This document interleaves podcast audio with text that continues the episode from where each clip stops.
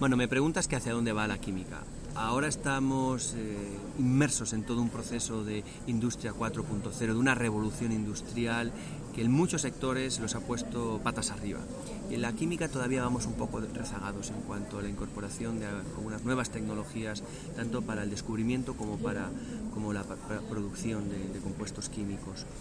Eh, los avances en robótica y inteligencia artificial están ya permitiendo descubrir eh, nuevos medicamentos, están permitiendo que seamos más eficientes en la producción y en la, puesta al alcance de todo, de las soluciones que tanto necesitamos. Eh, la química va hacia la multidisciplinaridad, va hacia la colaboración con otros sectores y ya no hablo solamente de la biotecnología o de los materiales donde, donde ya lo estamos haciendo, sino de otras áreas que, que nos surgen y nos parecen extrañas como, como la robótica, la inteligencia artificial, la realidad aumentada, la impresión 3D. Se está haciendo ya en algunos laboratorios de investigación, pero no tanto en la producción y aquí una oportunidad enorme, porque esto va a mejorar seguridad, regulación, eficiencia, reproducibilidad, trazabilidad, comunicación con el cliente, canales de distribución. Son los aspectos clave del, sector químico.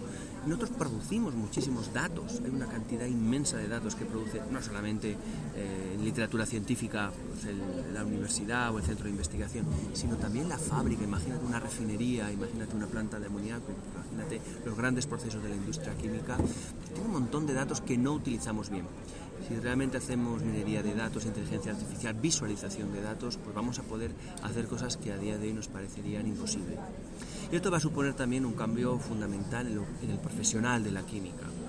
Eh, quizá el profesional de la química va a tener que adaptarse también a, estos cambios, conocer más de estas tecnologías, pero no es posible que, una sola persona conozca y sepa de todo. Al final lo que va a ocurrir es que vamos a tener grupos más diversos, que la industria química va a contratar también otro tipo de profesional, no solamente al químico y al ingeniero químico, sino también al informático, al especialista de datos, de visualización de datos, y, eso va a ser positivo, ¿no? va a ser positivo porque nos va a hacer pensar e imaginar más y más grande y no quedarnos con nuestra propia formación y nuestra propia forma de, ver las cosas. Yo lo veo como, como, oportunidad, entiendo que algunos lo pueden ver como, como, amenaza, pero yo creo que hay que estar abierto. Otras industrias han ido, uh, ya han pasado por este proceso, pues la banca, ¿verdad? O, o las agencias de viajes, bueno, hoy eh, operamos de una forma muy diferente, la forma que nos comunicamos con el teléfono móvil. La química todavía no está ahí, es un sector muy regulado, un gran sector eh, que maneja sustancias complicadas, pero al final yo creo que nos vamos a, incorporar y subir a la cuarta revolución industrial y entrar en lo que yo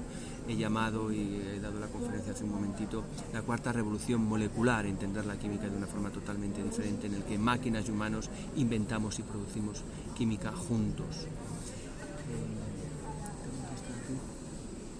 ¿Cuáles son las tecnologías que están cambiando la química? a mí me gustaría distinguir aquí la química en dos niveles. Uno, en, el descubrimiento de la química, en ampliar eh, lo que sabemos de química. Ahí la combinación de robótica e inteligencia artificial está produciendo cambios increíbles. El profesor Leroy Cronin de la Universidad de Glasgow publicó hace unos años un estudio en el que comparaba la efectividad de la combinación de robots y, ordenadores con inteligencia artificial y de, expertos en química para descubrir nuevos y se dio cuenta que todos los sesgos que tenemos los humanos pues se ven eliminados con, con algoritmos que permiten explorar mejor las condiciones de síntesis y llegar a resultados más rápidos de forma más precisa y también más, más reproducible. Pero también en la, industria química eh, eh, tenemos el riesgo de pensar que la digitalización y la automatización es el fin último de nuestra industria y la digitalización y la automatización eh, tenían que ser procesos totalmente incorporados ya como lo son en otros sectores.